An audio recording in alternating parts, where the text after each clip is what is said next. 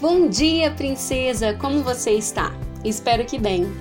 Para a nossa reflexão de hoje, eu te convido a ler 2 Coríntios, capítulo 7, versículos 9 e 10, que dizem assim: Agora, porém, me alegro, não porque vocês foram entristecidos, mas porque a tristeza os levou ao arrependimento, pois vocês se entristeceram como Deus desejava, e de forma alguma foram prejudicados por nossa causa.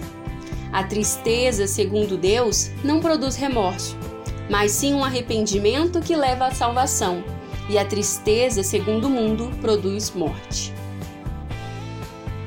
Há uma grande diferença entre arrependimento e remorso. Embora os dois sentimentos sejam marcados pela tristeza e por aflição, são muito diferentes entre si.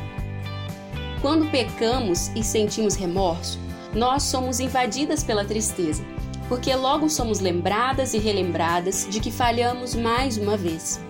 Todavia, o remorso não produz em nós nenhuma mudança, porque o papel do remorso é nos fazer ressentir por algo que cometemos, nos fazendo sofrer diante da perspectiva de que sofreremos consequências por nossas escolhas.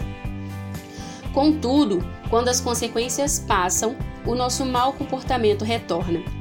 Uma vez que nosso coração não repudia o pecado em si, ele permanece enraizado em nosso coração. O arrependimento, por outro lado, causa em nós repúdio pelo pecado e gera mudança de atitude. A palavra arrependimento vem da palavra grega metanoia, que significa meia volta. Arrepender-se é dar um giro de 180 graus. É como se, ao se arrepender, você chegasse a um cruzamento onde se tem a opção de continuar seguindo em frente, tendo o pecado como uma companhia constante, ou dar a volta e andar em outro sentido. A história de Zaqueu é um exemplo claro de arrependimento. Zaqueu era um funcionário público que ganhava vida como cobrador de impostos.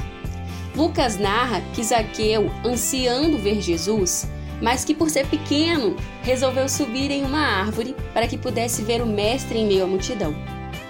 Ao passar por aquela figueira brava, Jesus viu a Zaqueu e se convidou para passar a noite na casa daquele cobrador de impostos.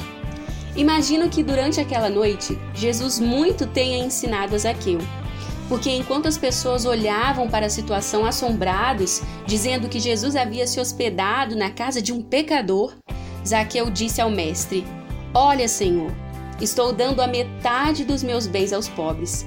E se de alguém extorquir alguma coisa, devolverei quatro vezes mais. Naquela noite, Zaqueu chegou ao seu cruzamento. Ele poderia ter escolhido apenas conviver com o remorso de ter pecado, e nos dias seguintes poderia acabar voltando a ganhar a vida, cobrando acima dos impostos e lucrando com o sofrimento dos mais pobres. Mas o publicano escolheu a via do arrependimento. Zaqueu deu uma volta de 180 graus e passou a agir contrariamente ao seu pecado. O pecado de Zaqueu era a cobiça, e para saciá-la, ele tirava dinheiro dos pobres, cobrando mais do que deveria, enriquecendo-se assim à custa dos outros.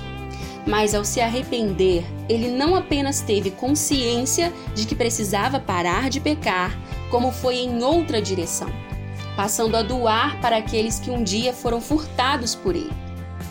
Princesa, o arrependimento também precisa produzir em nós uma mudança de direção, uma mudança de atitude. Ao invés de se apegar àquilo que tem te feito pecar, que tal seguir uma direção contrária? Qual é o seu pecado? Em que área da sua vida você tem caído constantemente? Descubra de que maneira você pode agir para que não caia nos braços do pecado de novo. Faça o oposto do seu pecado. Amém? Tenha um dia incrível e até mais.